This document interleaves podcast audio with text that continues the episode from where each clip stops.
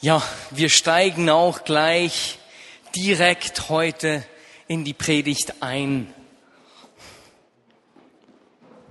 Wir haben am Anfang des Gottesdienstes diesen Eindruck äh, vom Prophetieteam gehört, dass wir Säulen in der Gesellschaft sein sollen. Eine Säule ist etwas, das trägt, das stärkt, das Sicherheit bringt. Und das ist schon unglaublich. Wir dürfen Säulen in dieser Gesellschaft sein. Etwas Tragendes. Und ich spreche heute über ein Thema, das mit unserer Identität zu tun hat.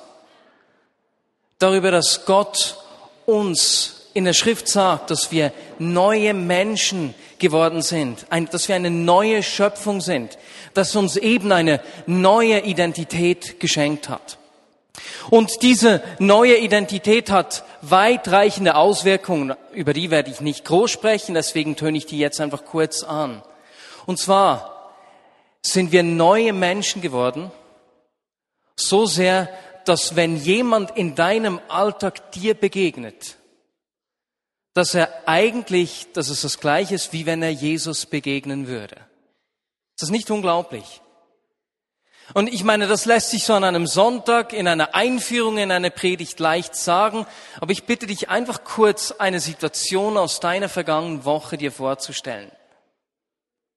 Irgendeine kann eine herausfordernde Situation gewesen sein. Und weißt du was, da wo du warst, war Jesus anwesend. Und Menschen, die dir begegnet sind, in dir war alles vorhanden, alles vor Ort, wie wenn Jesus selbst da gewesen wäre. Es können herausforderndste Situationen gewesen sein, durch dich kann Veränderung kommen. Es können Konflikte sein, durch dich kann oder möchte Gott Verbindung schaffen, eine Brücke zwischen Menschen wieder neu. Und wenn wir uns das so überlegen, das können wir nicht aus eigener Kraft. das können wir nicht durch unser eigenes Dazutun in dem Sinne. Und ich habe das in der vergangenen Woche, also in der Woche eigentlich vor eineinhalb Wochen, an einem praktischen Beispiel selbst erlebt. Meine Frau und ich, wir waren in den Ferien in Italien zusammen mit Roger und Deborah Keller.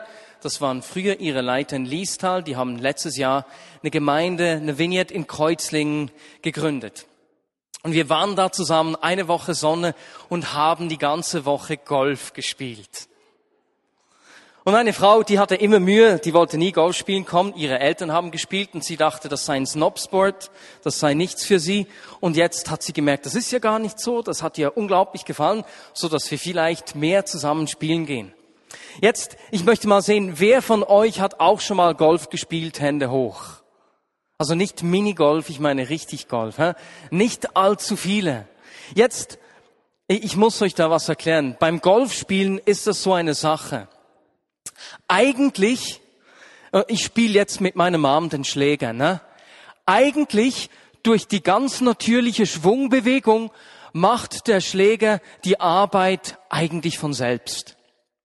Das Problem ist einfach, dass ich als Person, die diesen Schläger hält, je mehr ich da selbst machen will und mit Kraft irgendwie den Ball weiter bewegen will, geht der Ball nicht schön geradeaus, sondern er geht rechts, links und ganz bestimmt nicht so weit, wie wenn ich einfach loslasse.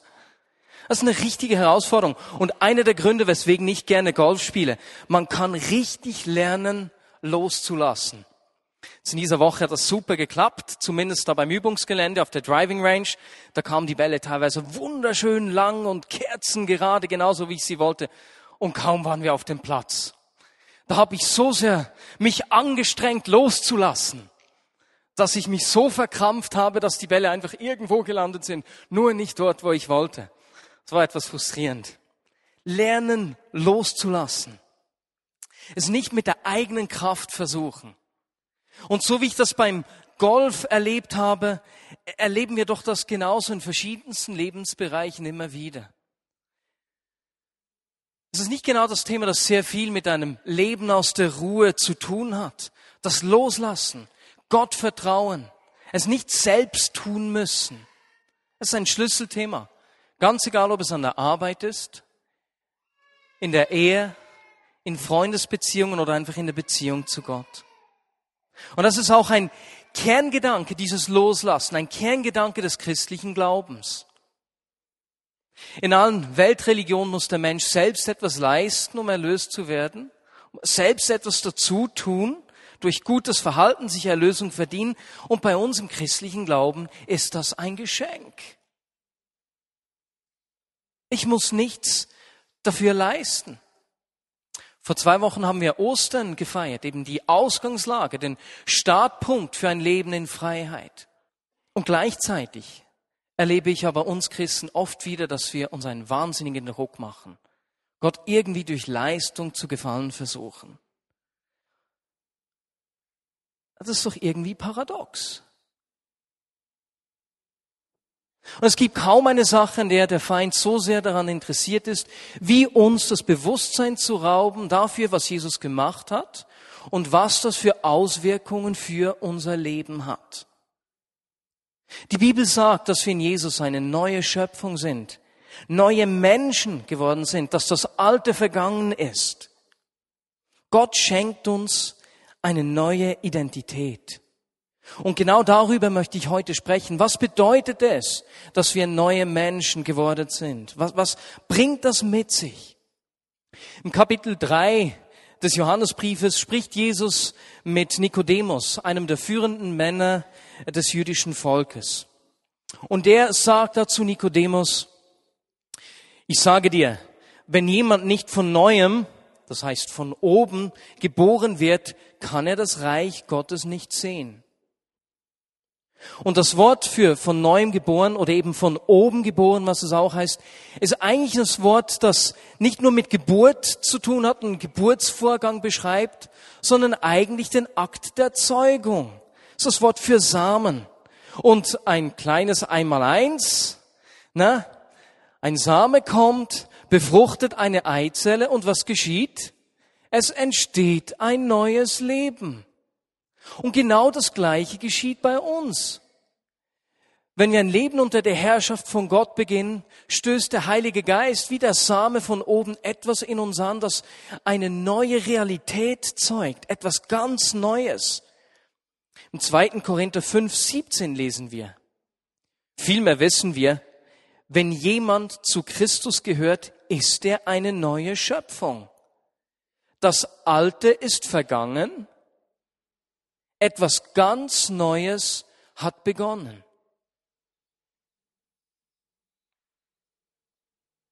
Der Schlüssel zu unserer geistlichen Heilung und zum Verständnis der Identität, die Gott uns geschenkt hat, ist, dass wir durch das Werk von Jesus Christus am Kreuz zu einer neuen Schöpfung geworden sind. Das Alte Testament zeichnet ein anderes Bild, ein weiteres, ein zweites Bild für diesen Vorgang auf oder spurt ihn vor.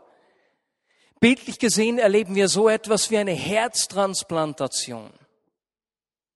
Uns wird ein neues Herz eingesetzt. Wie schon im Jeremia 31, 33 prophezeit wurde, da hat Jeremia gesagt, dass Gott unser Denken mit seinem Gesetz füllen wird und es in unser Herz schreiben will. Wir haben ein neues Wesen, ein neues Herz erhalten. Einer der Gründe, weswegen wir so sehr versuchen, Gott zu gefallen, auch mit unserer eigenen Kraft und etwas leisten wollen dafür, eben diese Errettung zu erhalten, ist, dass wir nun ein neues Wesen erhalten haben, das Gott gefallen will. Wir haben einen neuen Antrieb, ein neues Verlangen. Ich will eigentlich das, was Jesus will. Ich will ihm gefallen. Meistens zumindest. Und in diesen Situationen, in denen ich doch will, was ich will und mein eigenes Zeugs will, da, dann komme ich danach zu ihm und bekenne und bringe es in Ordnung und erhalte Vergebung. Dieses neue Wesen, diese neue Identität hat weitreichende Auswirkungen. Im Epheser 1, Verse 4 bis 6 lesen wir, Schon vor Erschaffung der Welt hat Gott uns aus Liebe dazu bestimmt, vor ihm heilig zu sein und befreit von Schuld. Von Anfang an war es sein unveränderlicher Plan, uns durch Jesus Christus als seine Kinder aufzunehmen, und an diesem Beschluss hat er viel Freude. Deshalb loben wir Gott für die herrliche Gnade, mit der er uns durch Jesus Christus so reich beschenkt hat. Es war sein Plan von langer Zeit her, dass er uns aufnehmen, sozusagen adoptieren würde.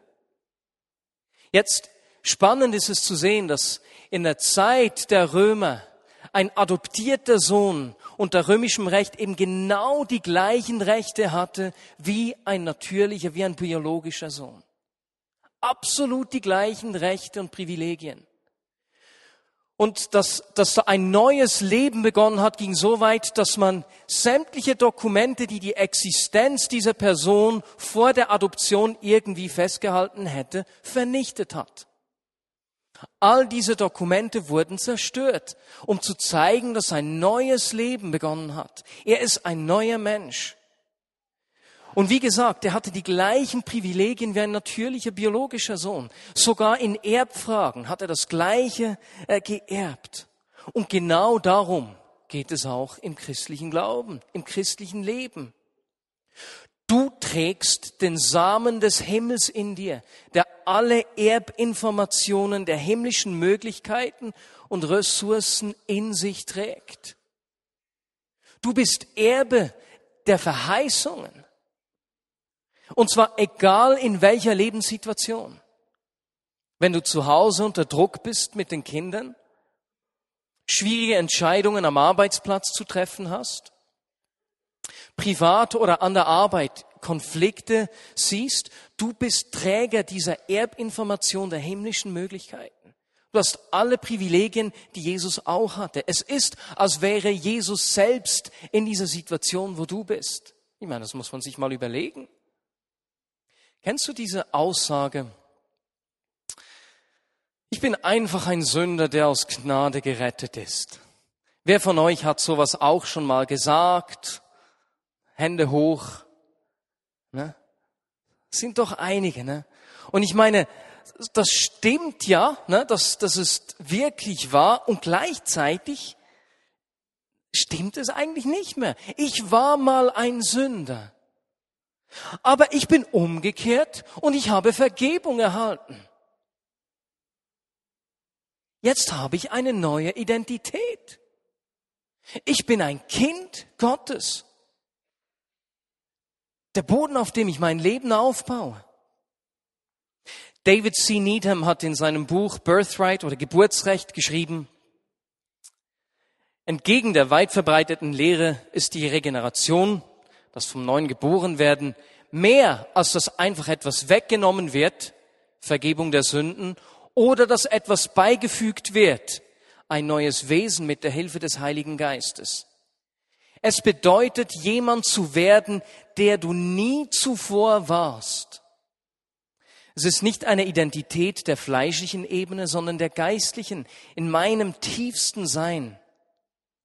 Dieses Wunder ist mehr als eine rechtliche Tat Gottes. Es ist eine so reale Handlung, dass man sagen kann, die grundlegende Natur eines Christen sei gerecht anstatt sündhaft. Eine deftige Aussage. Ne? Und wenn wir so etwas hören, dann ist es oft so, dass so eine sanfte innere Stimme kommt, die sagt, ja, aber. Ja, ja, ja, aber. Und es ist wie der Feind, der versucht, uns zu täuschen, der Wahrheiten nimmt irgendwelche Fehler, die wir in der Vergangenheit gemacht haben. Und sei die Vergangenheit auch nur heute Morgen oder auf dem Weg hier in den Gottesdienst gewesen. Und er nimmt diese Wahrheit, dass wir da was falsch gemacht haben und dreht sie in eine Lüge. Er nimmt Dinge, die wir getan haben, erinnert uns an, auch wenn wir sie bekannt haben und eigentlich abgegeben haben, an Jesus gegeben haben, so dass sie gar nicht mehr uns gehören. Und weil wir so auf diesen Kanal der Leistung eingestellt sind und uns der Versorgung Gottes gerade in diesem Lebensbereich oftmals nicht bewusst sind, hören wir auf ihn und fallen da rein.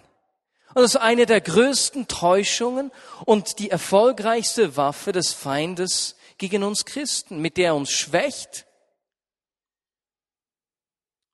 und unsere Augen von Gott weg auf uns selbst und unsere Unzulänglichkeit richtet und uns sozusagen kampfunfähig macht.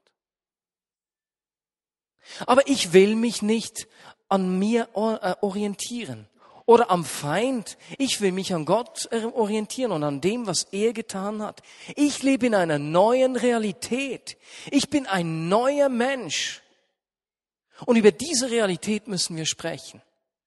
An diese Realität müssen wir uns erinnern und in diese Realität müssen wir leben. Wir sind eine neue Schöpfung. In den ersten Kapiteln des Römerbriefs spricht Paulus über die Rechtfertigung durch den Glauben an Jesus Christus. Und er fasst dies in Römer 3, 22 bis 24 folgendermaßen zusammen. Es ist eine Gerechtigkeit, deren Grundlage der Glaube an Jesus Christus ist und die allen zugute kommt, die glauben. Dabei macht es keinen Unterschied, ob jemand Jude oder nicht Jude ist, denn alle haben gesündigt und in ihrem Leben kommt Gottes Herrlichkeit nicht mehr zum Ausdruck. Und dass sie für gerecht erklärt werden, beruht auf seiner Gnade. Es ist sein freies Geschenk aufgrund der Erlösung durch Jesus Christus. Diese grundsätzliche Wahrheit des christlichen Lebens, die Rechtfertigung durch den Glauben, hat eigentlich zwei Bestandteile, zwei Teile. Der erste Teil vom negativen Standpunkt aus gesehen ist, dass Gott unsere Sünden vergibt. Die Sünden, die wir begangen haben, die wir bekannt haben, die vergibt er uns, so dass wir nicht mehr in der Gefangenschaft der Sünde und der Scham leben müssen. Jetzt diesen Teil zu umarmen, fällt uns noch vergleichsweise leicht. Jetzt kommt der zweite Teil dieser Wahrheit, vom positiven Standpunkt aus gesehen. Und so ist das folgende. Es ist, dass Gott uns als gerecht erklärt. Er sieht dich als gerecht an, so wie er Jesus als gerecht ansieht. Im zweiten Korinther 5, 21 ist es sogar so ausgedrückt, dass wir in Jesus die Gerechtigkeit werden, die vor Gott gilt. Ist das nicht unglaublich? Er sieht dich an und sieht die Gerechtigkeit in Person. Und da tun wir uns oftmals schon schwerer, das zu umarmen. Den ersten Teil, ja gut, das können wir verstehen, aber ja, dass ich gerecht sein soll, das kommt so drauf an, ganz bestimmt nicht an einem Tag wie heute. Das ist so subjektive. Oder dann sehen wir es als eine theologische Wahrheit der Schrift, die vielleicht irgendwie intellektuell gilt. Aber ich, wenn es um mein Leben geht, wenn ich mich selbst anschaue, dann bin ich etwas weniger als vollkommen gerecht. Aber wenn wir die Hälfte dieser Wahrheit glauben, dann müssen wir gerade so gut auch den zweiten Teil, der da mitkommt, glauben. Und ich denke, es ist gut, dass wir uns das heute hier mal einfach sagen einander. Du bist gerecht. Er schaut dich an als gerecht. Und lass uns das einfach kurz machen. Einfach wend dich einer Person zu und sag ihr, du bist zur Gerechtigkeit geworden, die vor Gott gilt. Hey, sag doch der Person nebenan auch noch, ich bin gerecht ist immer etwas schwieriger, deswegen üben wir das auch noch gleich. Ich bin gerecht. Ich bin zur Gerechtigkeit geworden, die vor Gott gilt. Das ist ja eigentlich unglaublich. Und für viele von uns ist das schwer anzunehmen. Dass etwas in uns, das das ewige Leben verdienen möchte. Den meisten von uns ist dieser innere Antrieb, Gnade folgendermaßen zu leben. Ich habe sie zwar mal als Geschenk erhalten, aber jetzt muss ich mich ihr würdig erweisen. Na? Wir wollen das auf unsere Art, mit unserer eigenen Kraft machen.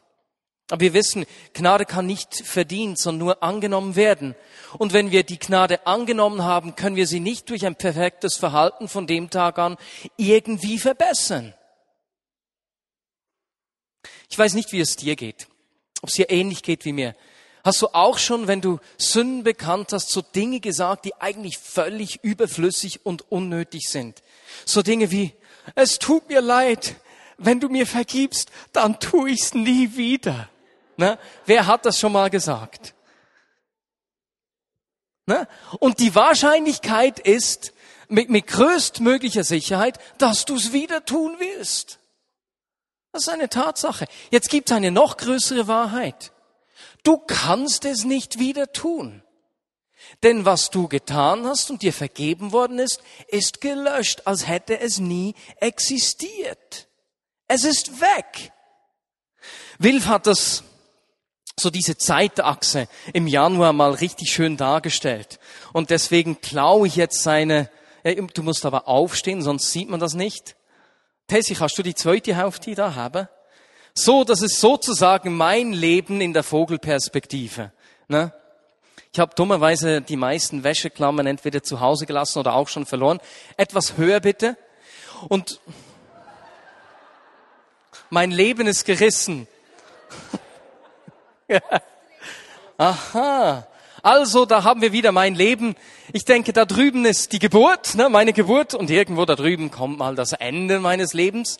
Jetzt habe ich eben dummerweise nur noch zwei Wäscheklammern. Ich habe im ersten Gottesdienst eine verloren. Und ich mache irgendwelche Fehler, ne, Dinge, die ich äh, schief mache. Und wenn ich mein Leben anschaue, erinnere ich mich eigentlich noch an viele Dinge, die ich falsch gemacht habe. Und wenn ich so auf mein Leben zurückblicke, könnte ich viele Dinge sehen. Ne? Viele Sünden. Ein Register, das mir nicht unbedingt gefällt. Aber wenn ich das Zeugs bekenne, vor ihn bringe, ist es weg. Und wenn Gott mein Leben aus der Vogelperspektive anschaut, ja gut, jetzt für, für die Leute müsste es dennoch etwas höher sein dann kann ich sagen, ich habe ein gerechtes Leben geführt. Verstehst du? Wenn Gott dein Leben anschaut, vielen Dank. Ja, ihr könnt es noch kurz halten. Als Resultat davon, dass Jesus für dein Fehlverhalten bezahlt hat, dass du die Dinge vor ihn gebracht hast, wenn er dein Leben anschaut, in der Rückblende, hast du fehlerlos gelebt. Du bist gerecht. Und wenn ich mein Leben anschaue, eben nicht aus der Situation jetzt, sondern aus der Vogelperspektive, dann sehe ich, ich habe ein gerechtes Leben gelebt. Vielen herzlichen Dank, ihr dürft euch setzen. Ja. Weil Jesus für mich gestorben ist und für dich gestorben ist, gibt es keine Notiz eines Fehlverhaltens. Die Datei ist wie gelöscht. Jetzt die Schwierigkeit für uns ist, dass wir den Spielbericht, äh, übrigens, wer hat gestern den SCB geschaut? Die, ja, die Berner Hockeymannschaft wird Schweizer Meister am Dienstag. Riesige Freude. Ne? Ich freue mich jetzt schon auf das Spiel am Dienstag und da weiß ich ja noch nicht, wie das Resultat sein wird. Bei unserem Leben ist es leider so, äh, nicht leider, glücklicherweise, aber eben das ist das Schwierige, dass wir das Resultat und den Spielbericht schon haben, bevor wir das Spiel gespielt haben. Weißt du, was ich meine? Wir können in dieser Vogelperspektive auf unser Leben zurückschauen und wissen, ich stecke ja eigentlich noch mittendrin. Und da gibt es irgendetwas in mir oder in uns, das sagt, das ist einfach nicht gerecht. Wie soll ich jetzt sagen, ich habe ein gerechtes Leben gelebt, wenn ich erstens all meine Fehler kenne und das die Hälfte meines Lebens noch vor mir habe? Das ist nicht gerecht. Aber weißt du was? Wenn du bei Jesus nach Gerechtigkeit für dein Handeln suchst, bist du am falschen Ort. Denn bei ihm erhältst du nicht Gerechtigkeit, sondern Erbarmen. Und eines kannst du mir glauben, ich glaube nicht, dass du Gerechtigkeit möchtest. Und ich auch nicht.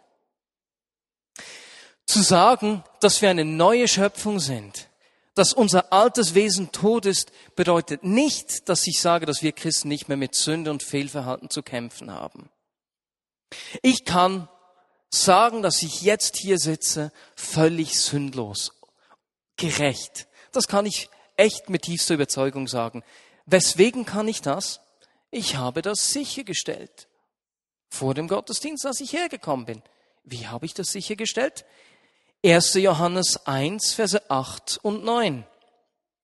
Wenn wir sagen, wir seien ohne Schuld, betrügen wir uns selbst und die Wahrheit ist nicht in uns. Doch wenn wir ihm unsere Sünden bekennen, ist er treu und gerecht, dass er uns vergibt und uns von allem Bösen reinigt. Johannes beobachtet, dass wir in diesem Zeitalter, in dem wir leben, nach wie vor mit Sünde zu kämpfen haben.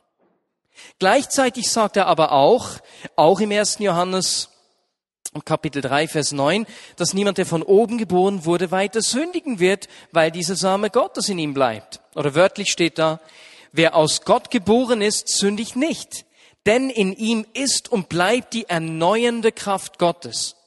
Gott ist sein Vater geworden. Wie könnte er da noch sündigen? Als Christen sind wir eine neue Schöpfung geworden. Und dennoch treffen wir manchmal bewusst falsche Entscheide, die uns von Gott trennen. Was unternehmen wir dagegen? Die Bibel sagt, dass wir nicht sündigen sollen.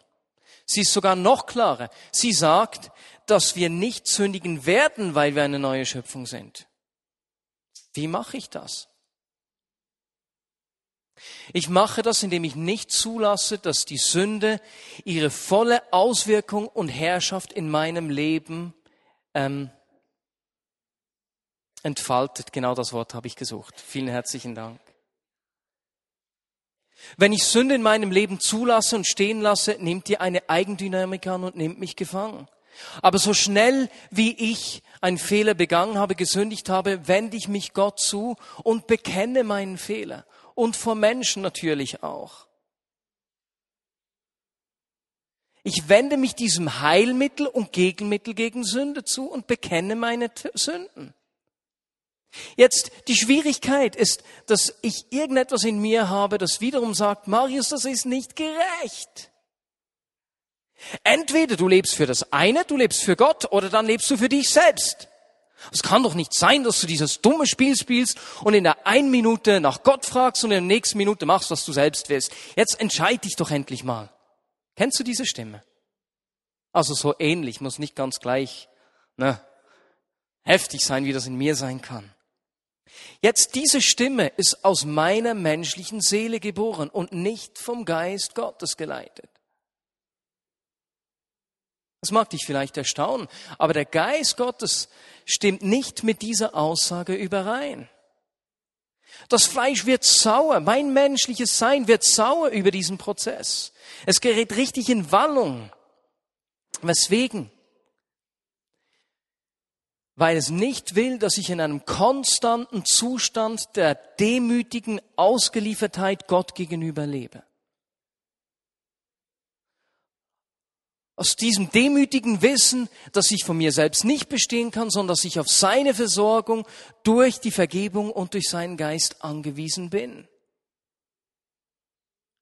Und der Heilige Geist weiß, dass die einzige Freiheit, die ich auf dieser Seite des Lebens, also vor Jesus wiederkommt, erleben kann, die aus der Versorgung Gottes ist. Deswegen ist es dieser tägliche, täglich wiederkehrende Ausdruck der Hingabe an Gott durch mein ehrliches Bekenntnis, das mich Freiheit erleben lässt. Deswegen schaue ich, dass ich sicherstelle, dass ich genug, äh, was heißt genug bekenne, dass ich mir die Möglichkeiten schaffe, meine Sünden bekennen zu können. Ich mache das in meiner Connect-Beziehung, in meiner Ehe mit meiner Frau, bei einigen weiteren Freunden. Meine Wege übrigens ist mir auch immer ein Spiegel, der sicherstellt, dass diese Dinge nicht einfach versteckt bleiben, sondern dass ich die bekennen kann und muss.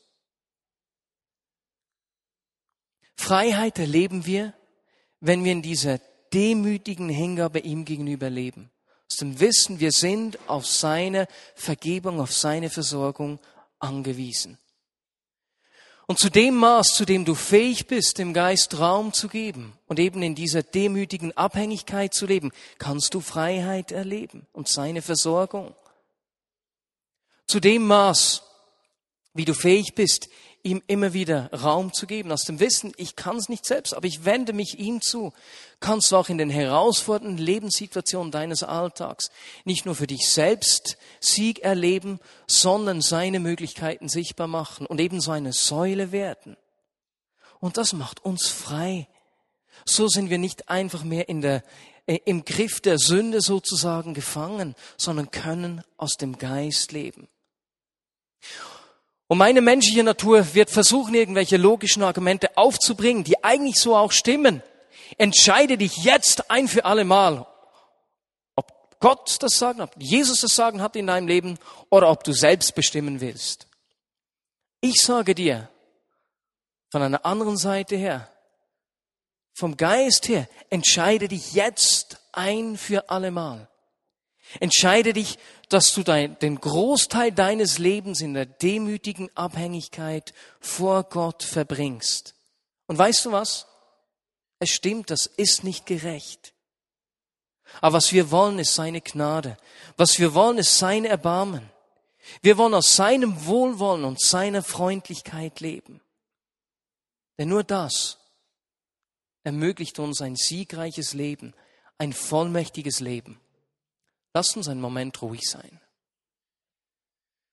Und Jesus, ich danke dir, dass du auf der einen Seite meine Sünden vergibst, auf der anderen Seite aber auch mich anschaust und mich als gerecht erklärst. Jesus, das ist unglaublich. Du siehst mich an und siehst mich als gerecht an. Jesus, ich danke dir, dass du uns zu neuen Menschen, einer neuen Schöpfung gemacht hast. Dass dieser Same der himmlischen Realität in uns ist, der alle, ja, wie ein Sohn, wie ein adoptierter Sohn, der alle Rechte, alle Privilegien eines natürlichen Sohnes hat. Jesus, dass ich genauso alle Privilegien und Möglichkeiten der himmlischen Realität in mir trage. Jesus, für uns als Gemeinde wünsche ich mir, dass wir noch viel mehr aus diesem Bewusstsein in unserem Alltag zu leben beginnen. Dass diese Möglichkeiten in unserem Alltag wirklich sichtbar werden. Und deswegen bitte ich dich, dass du diese Identität richtig in unserem Herzen aufschließt und aufgehen lässt. Amen.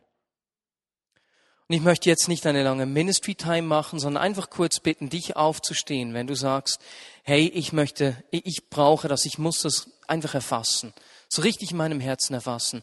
Das heißt, dass mir vergeben ist, dass er mich als gerecht anschaut und dass ich tatsächlich eine neue Schöpfung bin.